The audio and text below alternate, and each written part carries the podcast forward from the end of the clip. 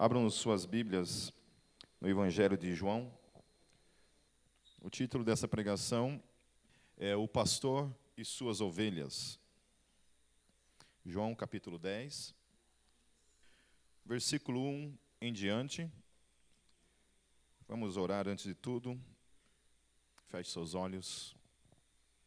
Santo Deus, nós te louvamos mais uma vez por estarmos nesse lugar nessa noite em especial, Senhor Jesus, pela graça que nós temos, Deus, de estarmos diante da tua palavra. Esse momento que o nosso espírito, Deus, a nossa alma anseia, é um momento de ouvir do teu espírito aquilo que a tua palavra tem para nos falar nessa noite. Fale com cada um de nós, Deus, ministra em nosso coração. Deus, nosso espírito, nossa alma tem fome e tem sede de Ti, Senhor. E sabemos que a Tua palavra é alimento para nossa alma.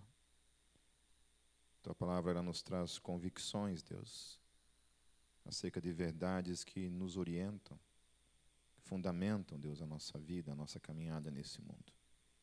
Somos absolutamente, Deus, desesperados pela tua luz em nossas vidas, sem a qual nós estamos perdidos, estamos cegos.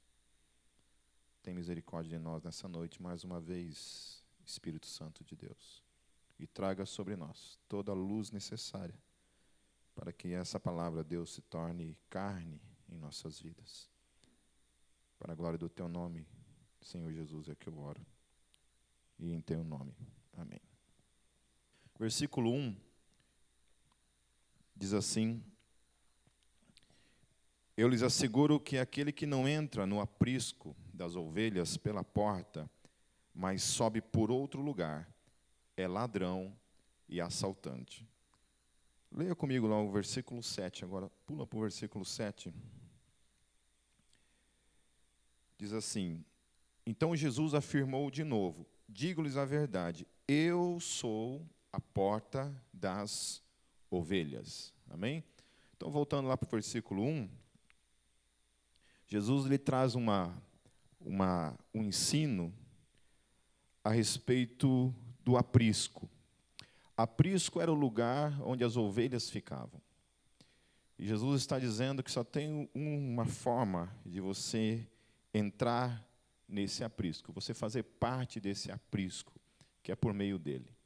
Jesus é a porta de entrada. Não tem como nós fazermos parte do rebanho de Jesus se não for por meio dele mesmo. Amém? Não, não tem outra forma. Então, Jesus está dizendo que não tem outra porta. Se alguém tenta entrar por outra porta, é uma fraude, é mentira. Então, qualquer ensino que propõe que você faz parte do, do reino de Deus, sem ser por meio de Jesus, é mentiroso. Eu estava falando com alguns adolescentes essa semana numa, numa zona bem carente ali no, no Uberaba. E comecei a falar algumas coisas, tirar algumas dúvidas deles. Teve um momento ali que a gente abriu para perguntas, eles começaram a fazer algumas perguntas. E uma das coisas que concernente à questão de Deus. E eu comecei a falar a questão da divindade de Jesus, né, acerca de Jesus. E muitos deles ficaram surpresos.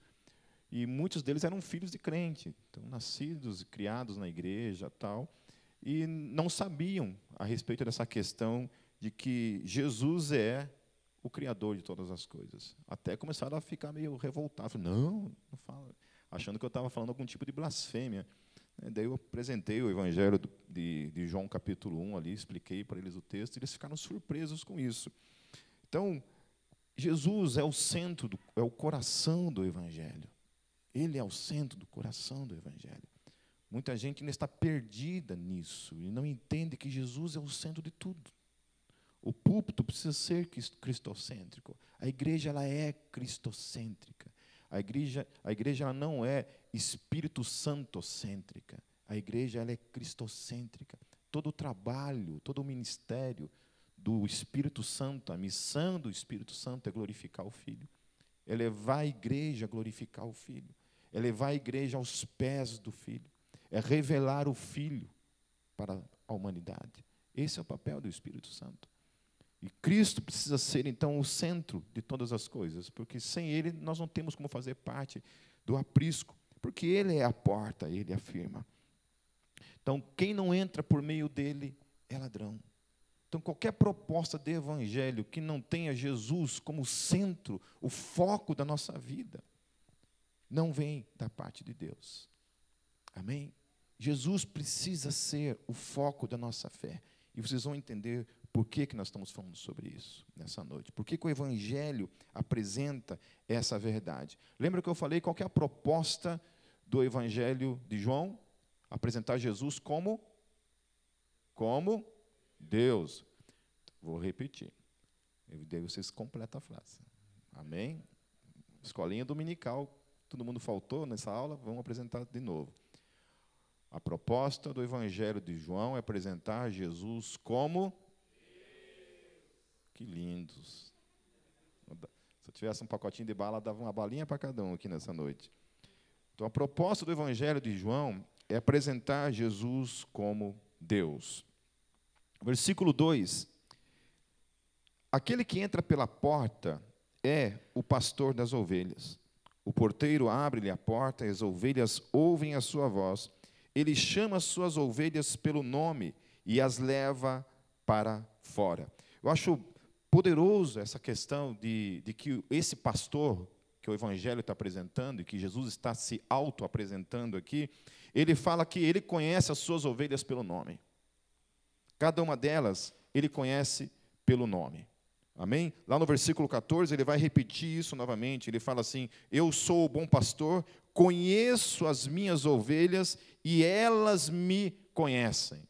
Amém? Então, talvez na nossa vida, assim, a gente tem momentos que a gente vivencia, onde parece que Jesus nos, nos deu costa, as costas, onde Jesus nos ignora, onde Jesus nos abandonou. E aqui o texto, meus queridos, a gente precisa sempre confrontar esses, essas crises que a gente tem na nossa vida com o Evangelho. Todo o tempo.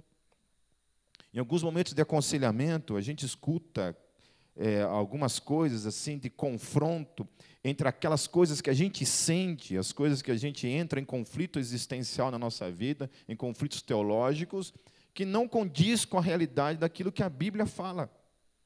E aí a gente tem que fazer, tem que fazer uma escolha nesses momentos. Em ouvir aquilo que a gente sente, em ouvir as nossas supostas verdades sentimentais, geralmente movidas por nossos sentimentos, e aquilo que a palavra nos diz. Aquilo que a palavra nos diz. Estava falando com uma pessoa essa semana, falando que foi conversar com uma psicóloga, a psicóloga deu uns conselhos que são contrários àquilo que a Bíblia ensina. E tentando falar de alguma forma que, sei lá, a gente precisa ouvir, porque isso condiz com algum tipo de, de evolução pessoal. E eu falei assim: bom, mas se for assim, então vamos jogar fora a Bíblia. Vamos jogar fora a Bíblia. Porque se na minha vida eu for fazer aquilo que eu tenho vontade de fazer, ao invés de fazer aquilo que a Bíblia me exorta a fazer, então eu vou para a galera. Vou para a galera. Falei, como é que fica quando o Evangelho chega e me desafia dizendo assim: aquele que amar a sua vida,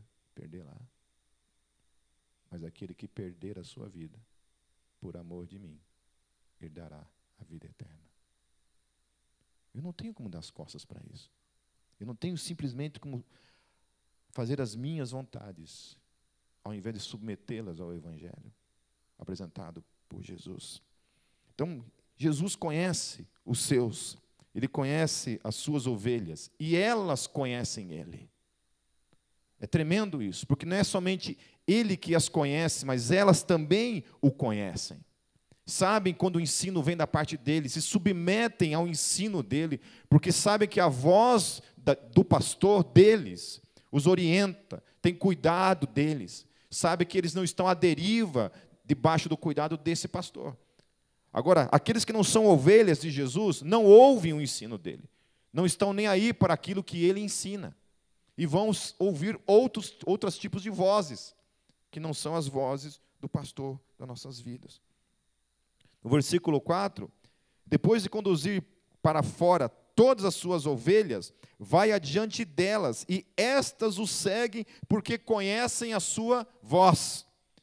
Suas ovelhas, meus queridos, fazer um parêntese aqui. Todas as vezes que você ouvir, por exemplo, que a igreja é, não vou entrar, já falei sobre essa questão de parede, né? A gente precisa falar de novo sobre isso, que igreja não são, não é parede, não é tijolo, não é, não é coluna, não é aparelho de som, não é ventilador, não é, né? não é nada disso. A gente sabe muito bem. E a gente tem uma tendência de falar que a igreja somos somos nós. Mas em especial, às vezes a gente vê pessoas pegando esse ensino e tratando então com uma questão de indivíduo que eu quero dizer com isso? Como eu sou indivíduo, eu sou igreja, portanto eu não preciso estar em comunidade. Amém? Porque eu sou igreja. Não é verdade. Você não é igreja. Não é um indivíduo que é igreja. Por quê que eu estou falando isso? Por causa da palavra igreja no grego, eclésia. Eclésia significa o que, Paulo? Assembleia. Eclésia significa reunião de pessoas. Eclésia significa ajuntamento de pessoas. Quando a Bíblia fala que Jesus virá buscar, buscar a sua eclésia, a Bíblia está dizendo que Jesus voltará para buscar a sua assembleia, o seu povo, esse ajuntamento. Amém? Então, não existe igreja indivíduo. Existe igreja povo de Deus. Por isso que não tem como o cara ser igreja fora da assembleia. Vocês entenderam isso? Que o que o que confronta essa ideia de igreja como um indivíduo, portanto não preciso da eclésia, é autocontraditório, porque eclésia não é indivíduo, eclésia é a assembleia. Eclésia é o ajuntamento. Eclésia são as pessoas, no plural.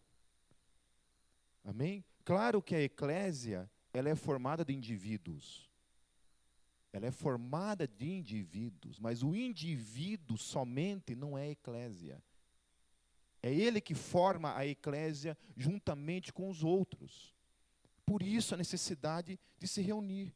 Por isso que a Bíblia, ela não negocia essa questão da reunião da assembleia, da eclésia. Amém? Então, todas as vezes que você for tentado por esse evangelho politicamente correto, que agora até o evangelho se tornou politicamente correto, até o evangelho se corrompeu. Até o evangelho, dizendo isso, não, mas igreja somos nós, então eu não preciso me reunir. Mentira, não é nada. Se eu não faço parte da assembleia, eu não sou eclésia, portanto não sou igreja. Para eu ser igreja, eu preciso estar inserido. Amém? Amém? Então aqui o texto está dizendo que ele conduz para fora as suas ovelhas. É as suas ovelhas. E geralmente quando a Bíblia vai falar de uma ovelha, vai falar que ela está perdida. Você não vê cem ovelhas se perdendo. Você vê uma se perdendo. E por que ela se perdeu? Porque ela saiu da onde? Da eclésia. Aquela ovelhinha que olhou para a eclésia e falou: Ah, não preciso da eclésia. Eu posso adorar Deus no banheiro da minha casa. Eu posso adorar Deus plantando bananeira no, meu, no pátio da minha casa. Eu não preciso da igreja. Daí, quando ele sai da eclésia, o que acontece com ele? Jesus tem que buscar o miserável. Porque ele saiu da eclésia. Ele continua sendo parte da eclésia, mas ele está perdido, porque ele está fora da eclésia. Aí Jesus tem que buscar ele fora da eclésia e trazer ele para dentro da eclésia, que é a Assembleia das Ovelhinhas. Amém? Então o aprisco, ele está, o aprisco é essa, é esse tipo de assembleia, onde as ovelhas estão reunidas. Aí quando elas são tiradas, elas são conduzidas por quem? Pelo pastor. Então, depois de conduzir para fora todas as suas ovelhas, o texto fala que ela vai adiante delas. Ou seja, quem orienta, quem dá direção para as suas ovelhas, pelo caminho que elas devem andar, quem é? É o pastor. Não é um indivíduo. Não é uma ovelha que está ali orientando, mas é o pastor que está ali orientando, indo adiante delas, dando a direção para elas. E o texto fala o seguinte: que estas o seguem. Amém? Seguem. Quem é ovelha, segue. Ovelha não foi chamado para determinar o seu próprio caminho. Ovelha não foi chamado para determinar as suas próprias vontades, fazer as suas próprias vontades, os seus sonhos. Ovelha foi chamada para seguir o, para seguir o pastor, junto com a eclésia. Aí sai aquele monte de ovelha que formam a eclésia, seguindo quem? O pastor. Não é uma ovelha, são várias. São várias, seguindo o pastor. E aí o texto fala assim: porque eles conhecem a sua voz, aleluia.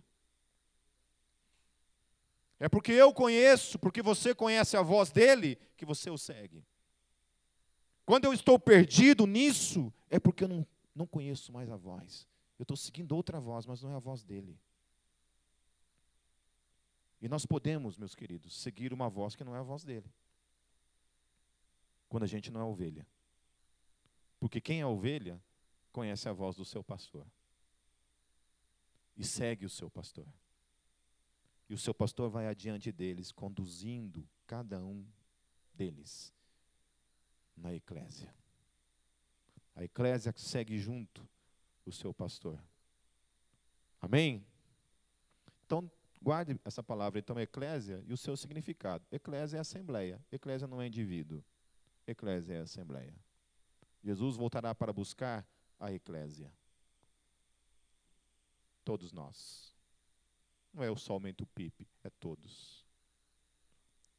E o Pipe foi chamado para andar, ouvir a voz do seu pastor e seguir o seu pastor, que é o Senhor Jesus, que é o nosso pastor.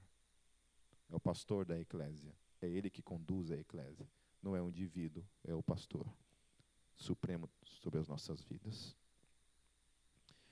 No versículo 5, mas nunca seguirão um estranho, aleluia. Vou ler inteiro. Mas nunca seguirão um estranho. Na verdade, fugirão dele, porque não reconhecem a voz de estranhos, aleluia. Jesus está falando de quem é ovelha, meus queridos. E ovelhas de quem? Dele. Jesus está falando que quem é ovelha dele não segue estranhos. O estranho o chama, vem, para fora. Saia da eclésia. Fuja da eclésia. Esse papo de ser crente é papo furado. Venha ser outra coisa. Deixe de seguir esse pastor. Deixe de seguir esse cara. Deixe de seguir Jesus. Venha por aqui. Siga os rudimentos desse mundo. Siga aquilo que o mundo propõe. Siga a moda, siga a onda do mundo. Siga outras vozes, siga outros pastores, mas não siga o Senhor Jesus. O texto está dizendo que aqueles que são ovelhas de Jesus não seguem esses caras, aleluia. Amém? Não segue, não tem jeito. Chama, chama, vem, vem. Não, não vou. Eu sou ovelha, eu conheço a voz do meu pastor. Eu conheço a voz do meu pastor. Nunca seguirão um estranho. Repita comigo: nunca seguirão um estranho. O texto fala nunca. Nunca. Porque são ovelhas. Porque eles conhecem a voz do seu pastor. Eles estão ali, eles escutam outras vozes, mas eles reconhecem. Eles escutam e falam assim: não, essa não é a voz do meu pastor. Isso é o diabo. Isso é o ladrão. Isso é um assaltante isso é um mentiroso, isso é tudo, isso é falso. Não, essa não é a voz do meu pastor. O meu pastor fala assim: olha, eu quero tenho caminhos de vida para vocês.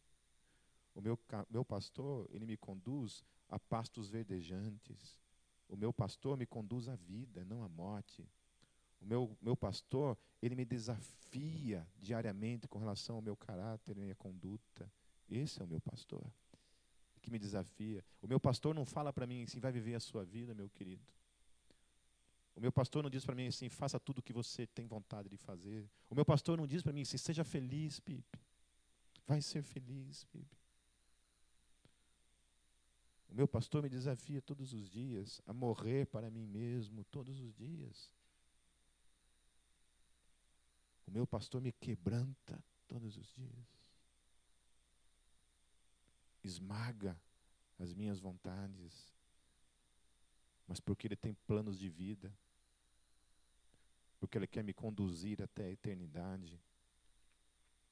E aquele que escuta a voz dele, reconhece a voz dele, porque é ovelha dele. O texto fala assim: na verdade, fugirão dele, porque não reconhecem a voz de estranhos. Aleluia. Aleluia. Daí, quando a gente vê gente caindo, né, supostamente caindo nesse caminho, indo, né, vai ficando pelo caminho. O que aconteceu? Por que, que ouviram a voz de estranhos? Por que, que ouviram a voz do ladrão? Não sou eu que estou dizendo, meus queridos, mas o texto está dizendo que se ouviu, que saiu desse caminho, se saiu desse caminho, deixou de seguir o pastor de suas vidas para ouvir outras vozes que não são, que não é a voz do seu pastor, nunca foram ovelhas. Porque o texto fala que quem é ovelha foge dessas vozes, aleluia. Não sou eu quem falo, mas o, o Evangelho está falando, é o próprio Senhor Jesus está falando, as minhas ovelhas?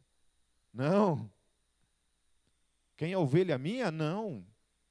Ovelha minha é o seguinte: escuta essas vozes, mas eles sabem que essa voz não vem da minha parte. Ovelha minha escuta essas vozes, fala, não, essa voz não é a voz do meu pastor. Ovelha minha foge dessas vozes. Amém? Amém? No versículo 6, Jesus usou essa comparação, mas eles não compreenderam o que lhes estava falando. Para variar. Mais uma vez, para variar. mais uma vez para variar, não entende o Evangelho, não consegue compreender o Evangelho. Pula o versículo 7, versículo 8. Jesus afirma categoricamente, de modo absoluto: Todos os que vieram antes de mim eram ladrões e assaltantes, mas as ovelhas não os ouviram. Aleluia. Os que vieram antes dele eram ladrões e assaltantes. Haviam muitos outros messias, supostos cristos na época de Jesus. Haviam outros supostos. Tanto que se levanta tanta teoria, né, que Jesus Jesus só foi aceito porque houve uma série de fatores conspiratórios, né? Os que creem em teorias da conspiração, né? Uma vez eu estava conversando com um cara assim, perguntando para ele assim, é, que, que você pensa a respeito de Jesus? Ah, eu acredito muito em teorias da conspiração. Eu falei, o quê? Eu falei, que? É, eu acho que você acreditar em teoria da conspiração, você tem que, você tem que ter é, muita fé, né, cara? Muita fé, porque acreditar que 500 pessoas tiveram uma alucinação uma alucinação, porque o texto fala que Jesus se apresentou vivo, ressurreto, para 500 pessoas. Essas 500 pessoas tiveram uma alucinação. Né? Aí essa alucinação foi tão forte, tão poderosa, que esses caras então decidiram não crer mais somente no Deus de forma única, mas começaram a, afirmar que, o, que Jesus também era Deus e aí começaram a, a, dar suas vidas por isso que eles acreditavam. Né? Eu começo a olhar para eles e falei, nossa, mas esses caras são. acreditam mesmo. Né? A Débora Henk mandou um, um, uns prints, eu não sei, eu não peço para mandar print para mim, mas as pessoas insistem em mandar print para mim, porque acham que eu, que eu gosto dessas coisas. Né? Acham que eu gosto dessas coisas. Mas era um cara falando que Paulo foi o primeiro anticristo, que não sei o quê. Falei, nossa. Aí eu falei assim, ela perguntou para o cara assim, mas qual, qual, a fonte disso? De onde que você tirou isso? Eu falei assim, não, não, é uma revelação que eu tive. Eu falei, Falei, acabou, né, cara? É a casa da mãe Joana mesmo, né? Cada um fala o que quer. E internet é isso, né, cara? Virou realmente, todo mundo entende de teologia, todo mundo é filósofo, todo mundo é cientista, todo mundo. Né? Virou mesmo. Vou fazer um outro parênteses aqui. Essa semana saiu esse negócio da Thaís Araújo, falando uma, uma, aqui, né, um lance do filho dela lá. E um amigo, um amigo no Facebook compartilhou. E uma das coisas que ele colocou no, no post dele, ele colocou assim, é, uma coisa assim, postagens de pessoas brancas eu vou excluir. Cara, eu, eu fiquei com tanta raiva disso. Eu fui lá e comentei. Eu falei assim, olha, meu querido, é, racismo começa quando você começa a definir pessoas por cor. Quando você fala assim, pessoas brancas, eu fico ofendido. Sério. Pessoas brancas. Cara, eu não olho para as pessoas assim, procurando cor nas pessoas. Sério mesmo. Eu acho que o racismo já começa aí. Aí ele até pediu desculpa. Falou, oh, Pipo, me desculpa tal. Até achei legal da parte dele, porque geralmente não pede desculpa, né? Geralmente já te exclui, já manda você catar coquinho. Mas é isso, sabe? Umas coisas assim. A gente entra na onda. A gente entra na onda. A gente começa a classificar. E aí, assim, o, cara é crente e o cara está chamando os irmãos dele crente de pessoas brancas. Entendeu? Cara, não entendeu nada. Ah, mas você está negando que existe racismo? Falei, não, não é isso. Não estou negando que existe racismo. Mas estou negando que racismo pode começar nisso, cara. Na tua cabeça, quando você começa a classificar pessoas por cor. Entende?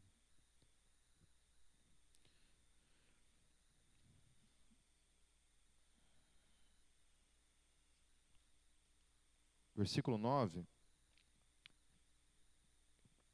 Eu sou a porta, quem entra por mim será salvo, entrará e sairá e encontrará pastagem.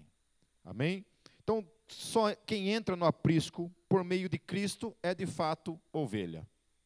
Amém?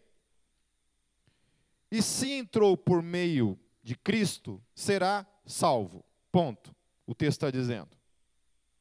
Portanto, somente quem é de fato ovelha será salvo. Amém? Ponto. Então aí por aí a gente já começa a definir algumas coisas. Quando se fala de evangelho, meus queridos, nós temos que entender o seguinte: quem é crente e quem não é crente, quem define isso não sou eu. Quem define isso não são vocês. Quem define isso não são as pessoas de fora. Quem define quem é e quem não é, é a Bíblia. E a Bíblia está definindo que quem é crente, quem é ovelha, segue Jesus. Quem é ovelha, segue a voz do seu pastor. Vai atrás do seu pastor é orientado pelo seu pastor. Amém? E aí o texto fala que quem é ovelha, que tem esse comportamento de ovelha, que segue Jesus, esse então é salvo, porque o seu comportamento demonstra que ele é ovelha e que, portanto, ele é salvo por meio de Jesus. Não tem como eu dizer, eu sou salvo, mas o meu comportamento não condiz com essa realidade de ovelha, de que eu sigo Jesus, de que eu escuto a voz de Jesus na minha vida de que Jesus é meu pastor que me orienta, que me conduz. Agora, não, eu, eu sou ovelha, mas eu escuto a voz de qualquer coisa. Eu ando segundo as minhas vontades. Jesus é, é meu pastor formal, assim, né? Sei lá, a gente fala. Tinha uma época aí que a gente perguntava aí, é, e aí, meu irmão, tá firme na, na igreja? Eu falei assim, né, que, igreja, que igreja você está? Daí o cara falava o nome de uma igreja que eu não vou citar agora.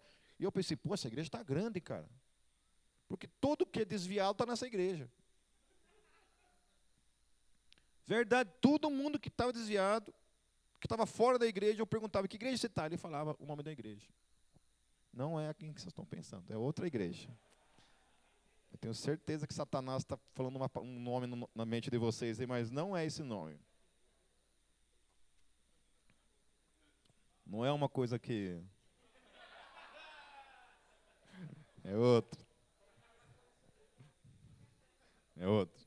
Mas é verdade, toda vez que eu pergunto o cara, ô, e aí, meu irmão, como é que você está? Está indo à igreja? Estou, qual igreja? Fala o nome da igreja. Pronto, acabou o problema. Aí você não tem mais o que falar, né? Como o cara já está indo numa igreja, você fala amém. Então vocês entenderam? Que quem está dentro do aprisco de Jesus está salvo. Mas essas ovelhas têm características. Ovelha que está dentro do aprisco de Jesus tem características. E a principal característica é que essas ovelhas seguem Jesus. Jesus está na frente delas conduzindo, então elas estão seguindo Ele, porque Ele é o pastor das suas vidas. É Ele que, os, é ele que as conduz. Os ladrões tentam tirá-la desse caminho, mas elas não, elas, elas não ouvem a voz desses ladrões, elas continuam fundamentadas em Jesus. Olhando para Jesus, seguindo quem? Jesus. Ovelha não segue ovelha, meu querido. Ovelha não olha para a ovelha do lado e fala assim: hum, que ovelhinha manca, vou sair do, do aprisco. Não quero mais saber desse rebanho, que só tem hipócrita nesse rebanho. Chega para Jesus e fala: Jesus, é o seguinte, faz outro bando para mim. Eu quero outra eclésia para fazer parte. Jesus pergunta por quê? Ah, porque essas, esses outros, minhas ovelhinhas, ovelhinhas que você, que é teu, não é meu, mas não quero compactuar com elas, é tudo podrinha. Só eu que escuto a tua voz, Jesus. Vocês entenderam? Na eclésia não tem isso. Na eclésia você não escuta, eu, eu não ando seguindo a voz de nenhum de vocês. É Jesus a voz que eu e cada um de vocês tem que seguir. A partir do momento que eu começar a seguir a voz de qualquer um de vocês, eu estou errado. Que vocês não são o meu, o, meu pastor. Assim como eu não sou o pastor de vocês. Pois é. Acabei de pedir as contas. A gente desenvolve um ministério ministério pastoral, mas o pastor de vocês se chama Jesus. Amém? É ele que vocês têm que seguir. Se olhar, eu sou uma ovelhinha dentro do rebanho aí. Também faço parte do mesmo aprisco que vocês. Mais bonitinha com certeza, mas é mais cabeçudinho. É, vocês são muito engraçados.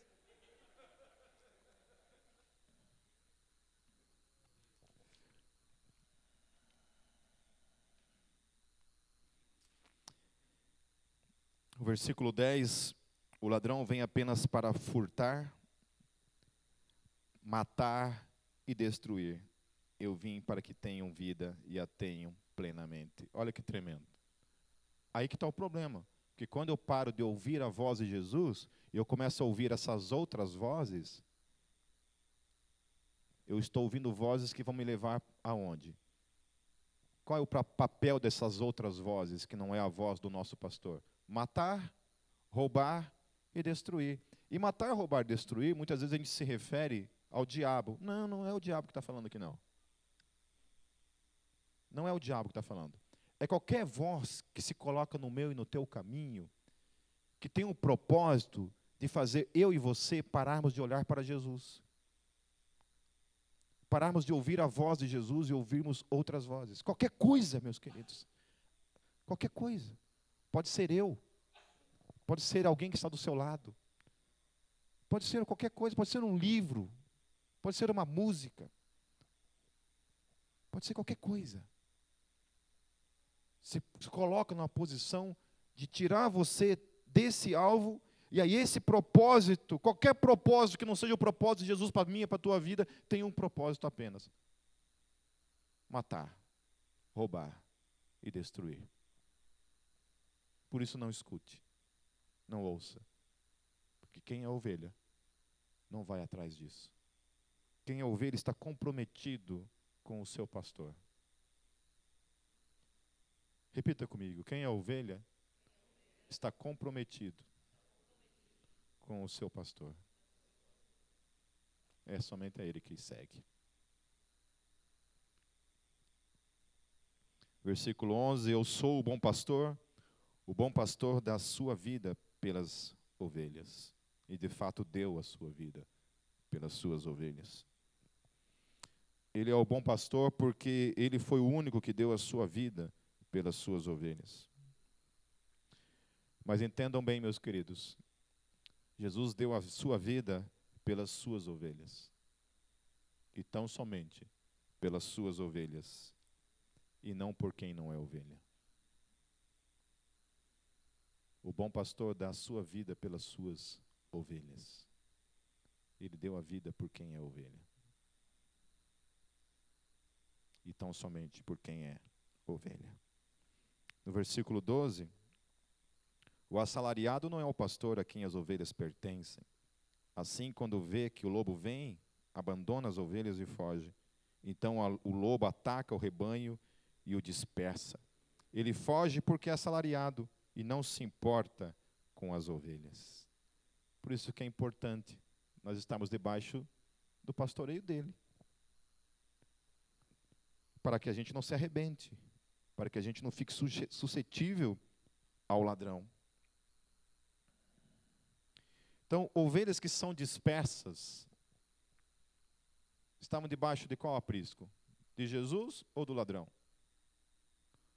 Porque na hora que o bicho pegou, aonde estava o pastor deles? O suposto pastor deles. O texto está falando o quê? Que ele fugiu. E as abandonou para quem? Para o lobo. Quando se fala de Jesus, o texto fala o quê? Que Jesus, do contrário, ele dá a sua vida pelas suas ovelhas. Então, quem morre pelo caminho é porque estava debaixo de um, outro, de um outro pastoreio, meus queridos. Fazia parte de um outro aprisco, mas não aprisco de Jesus. Não aprisco do Senhor Jesus. Versículo 17. Por isso é que meu Pai Opa, desculpa. Versículo 15, né? Isso, desculpa. Versículo 15. Assim como o Pai me conhece, e eu conheço o Pai, e dou a minha vida pelas ovelhas, tenho outras ovelhas que não são deste aprisco, é necessário que eu as conduza também. Elas ouvirão a minha voz, e haverá um só rebanho e um só pastor. Aqui claramente Jesus se referindo quem? Aos gentios. Amém?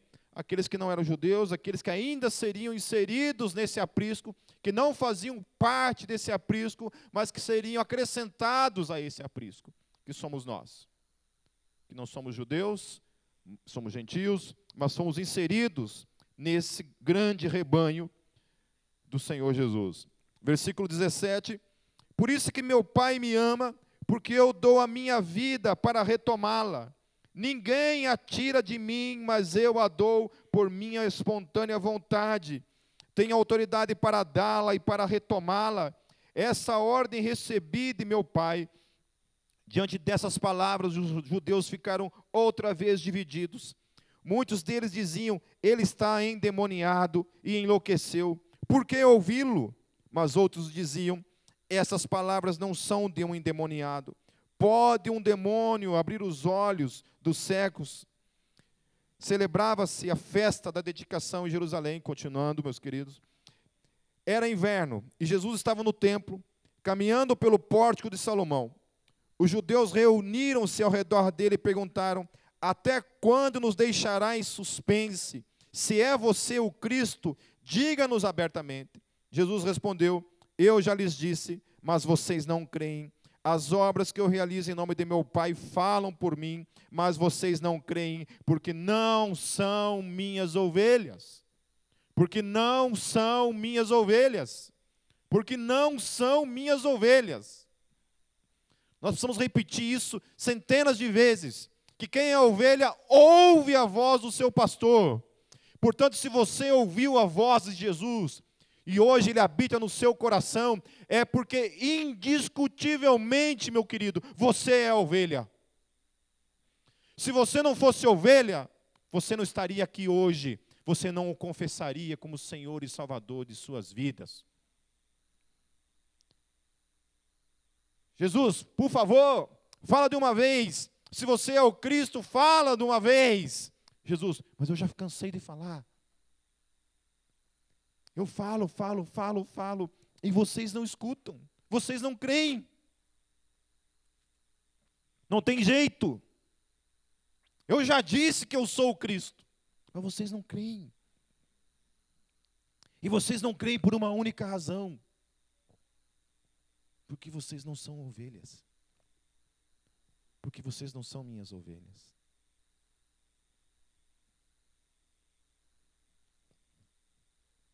Daí entra o mimimi.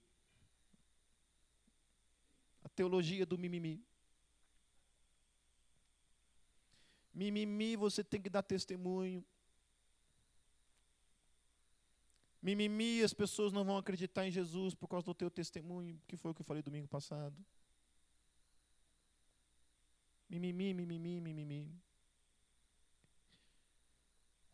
Mimimi, mimimi, mimimi. Se você fizer milagres, as pessoas irão acreditar. Mimimi, mimimi, mimimi.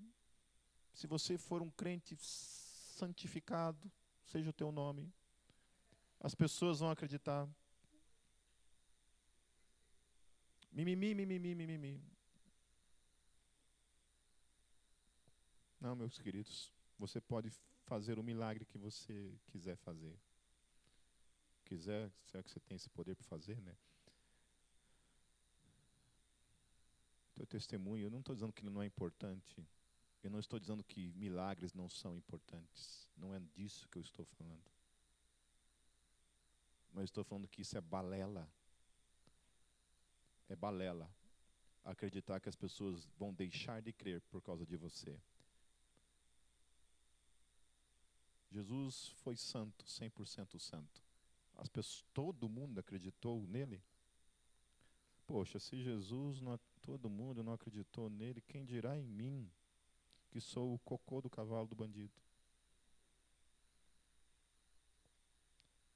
O meu papel, o teu papel, é darmos testemunhos todo, todos os dias, todos os dias, com certeza, com as nossas vidas. Viver uma vida que condiga com a vida de quem é ovelha. Amém? De quem está seguindo o Senhor Jesus. Ponto. As pessoas irão crer ou não crer? Isso não depende de mim. Eu só sei de uma coisa: que quem crer é porque é ovelha. Quem acreditar é porque é ovelha. Quem acreditar que Jesus é o Cristo é porque é ovelha. Quem não acreditar é porque não é. Porque não está interessado. Não está interessado. Então lasque-se o mimimi, mimimi, mimimi. Quem é ovelha, meu querido, ouvirá. Por que eu estou dizendo isso? Eu quero dar três fatality aqui. Ô oh, glória. Agora você prepara que eu vou fazer assim com o celular vai cair todo mundo agora. Pipirrim na parada.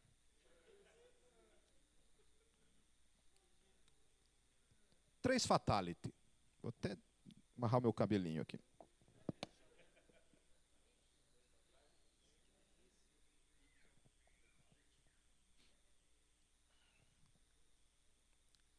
Leiamos atentamente o versículo 27.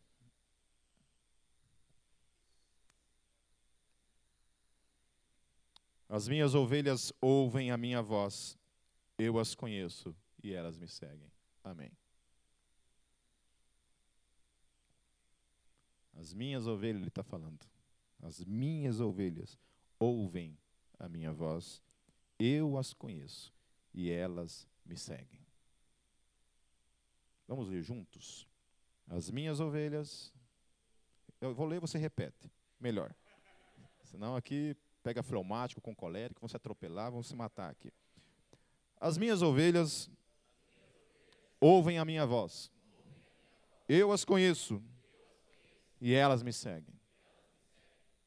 Ponto. Ponto. Primeiro fatality é esse. Amém? Amém? Quem é ovelha conhece a voz. Ele conhece e elas me conhecem. E é isso. É uma relação de conhecimento. É uma relação de intimidade. Não é um estranho, é uma relação íntima. Segundo fatality, versículo 28. Repita comigo, eu vou ler e você repete. Eu lhes dou a vida eterna e elas jamais perecerão. E elas jamais perecerão. Ninguém, ninguém, mais uma vez, ninguém, oh glória, ninguém as poderá arrancar da minha mão. Aleluia! Ei! Amém?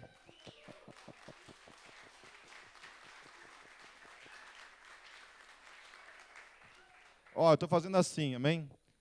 Para quem está em Jesus. Quem não está em Jesus, a gente faz assim.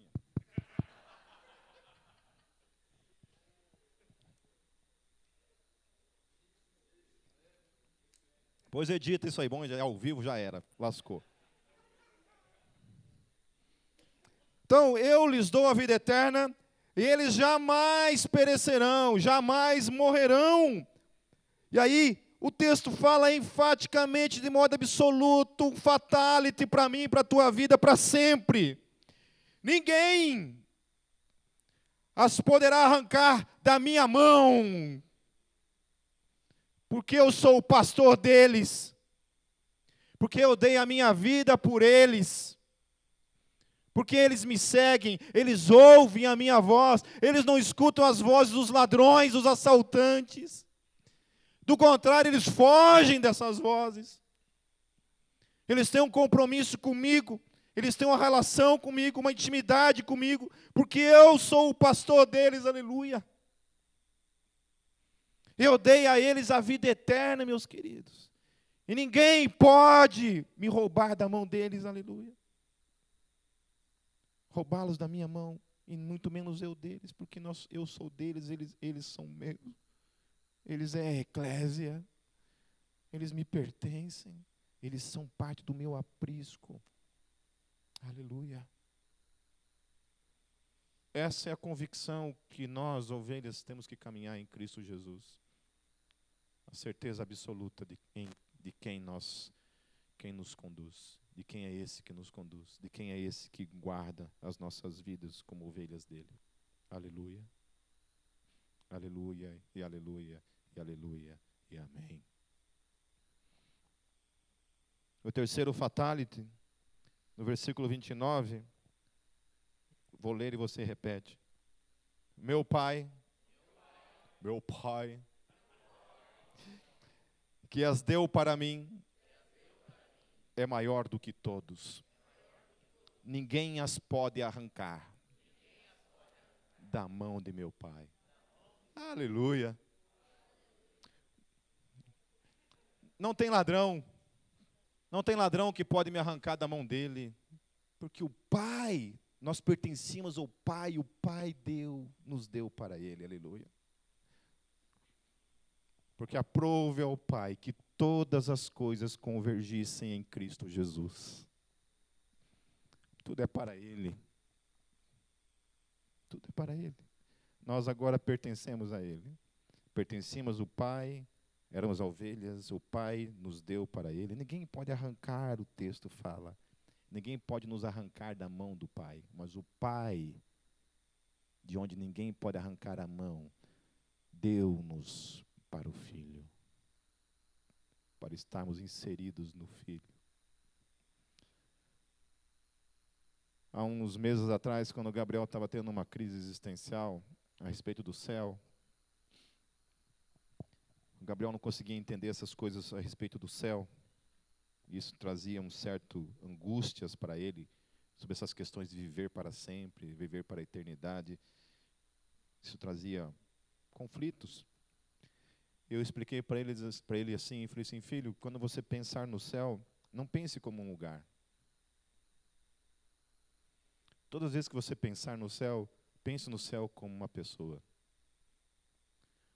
Filho, quando o pai fala que o pai quer estar no céu, eu quero estar no céu por uma única razão. Porque Jesus vai estar lá, filho. O propósito maior da minha vida, filho, é um dia estar com Jesus para sempre.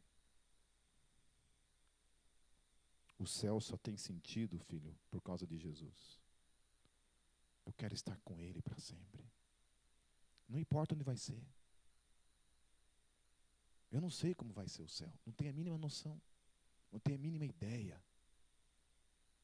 Algumas coisas se passam pela nossa mente, mas Paulo fala que os ouvidos nunca ouviram, os olhos nunca ouviram, e nem jamais entrou no coração do homem aquilo que Deus tem preparado para os seus.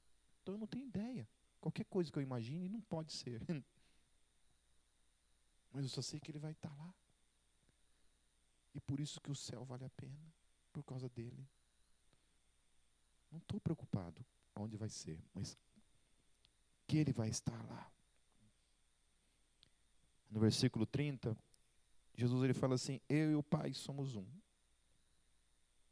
Novamente reivindicando o propósito do Evangelho de João, que é revelar Jesus como Deus. E essa pequenas, essas pequenas palavras, quando Jesus se refere eu e o Pai somos um, gera, a partir do versículo 31, o entendimento claro que aqueles judeus, aqueles fariseus tiveram acerca dessas palavras. Claramente eles entenderam o que Jesus quis dizer ao afirmar, literalmente, que ele era também Deus. Porque no versículo 31 começa dizendo assim: Novamente os judeus pegaram pedras para apedrejá-lo, mas Jesus lhes disse: Eu lhes mostrei muitas, muitas boas obras da parte do Pai, por qual delas vocês querem me apedrejar? Responderam os judeus: Não vamos apedrejá-lo por nenhuma boa obra, mas pela blasfêmia porque você é um simples homem e se apresenta como Deus. Não havia dúvida de que Jesus estava se apresentando como Deus, dizendo categoricamente: Eu e o Pai somos um, portanto eu sou Deus. Ponto. E aí os caras ficam revoltados com o que ele havia dito. Spurgeon lhe disse uma vez: Fala aleluia. Oh, glória. Santo Spurgeon disse uma vez, faz o sinal da cruz assim, quando eu falo Spurgeon. Spurgeon disse uma vez, aquele que conta as estrelas e as chama pelos seus nomes, não corre o risco de esquecer-se de seus próprios filhos. Quem é ovelha, meus queridos, tenha convicção plena de que o teu pastor está cuidando de você. Quem é ovelha tem a convicção plena de que ninguém é absoluto, ninguém, nenhuma força, nenhum poder do universo pode te roubar dele, aleluia. Aqueles que tão, são parte da eclésia, que são parte do grande rebanho do Senhor Jesus Cristo, estão sendo conduzidos diariamente por Ele para os portões da eternidade, para estarem com Ele para todo sempre. E Ele vai cuidar de mim de você até o fim. Creia nisso. Confie nessa palavra. Continue caminhando, continue olhando para o Senhor Jesus. Continue com os olhos fitos nele. Não olhe para as outras ovelhas, mas olhe para o seu pastor. Ouça o seu pastor. Escute a voz do seu pastor. Continue. Continue. Continue. Feche seus olhos. Senhor Jesus, nós somos a tua eclésia. Nós somos a tua igreja. Somos o teu rebanho. Tu és o nosso pastor. Tu és aquele que deu a vida por cada um de nós. Tu és aquele que nos guarda e aquele que nos guardará para todo sempre. Senhor Jesus, eu te louvo pela revelação da tua palavra, pela convicção que ela traz em nosso coração, a certeza de que ninguém absoluto, nada, nada, absolutamente nada, poderá nos arrebatar, nos roubar, nos matar, nos destruir. Porque nós somos teus, Senhor. Porque nós pertencemos a Ti. Porque Tu és o nosso pastor. E nós somos as Tuas ovelhas, Senhor. Senhor, o que nós pedimos, Senhor Jesus, É que o teu cajado sobre as nossas vidas, Senhor Jesus, realmente, Senhor Jesus, nos conduza, nos quebrante, nos transforme, nos ajude, Senhor Jesus, a caminharmos de fato como ovelhas. Deus, que a nossa vida, Deus, realmente reflita, Senhor Jesus, essa realidade de que nós somos tuas ovelhas. Ao invés do contrário, Senhor Jesus, de sermos pessoas que somos levadas, conduzidas por outras vozes, que não sejam a tua voz. Tem misericórdia de cada um de nós, Senhor Jesus. Perdoe os nossos pecados, Senhor Jesus. Perdoe os nossos pecados. E continue sendo, Senhor Jesus, o Senhor das nossas vidas. Desde ontem, hoje, para todos sempre. Em teu nome nós oramos, Jesus. Amém.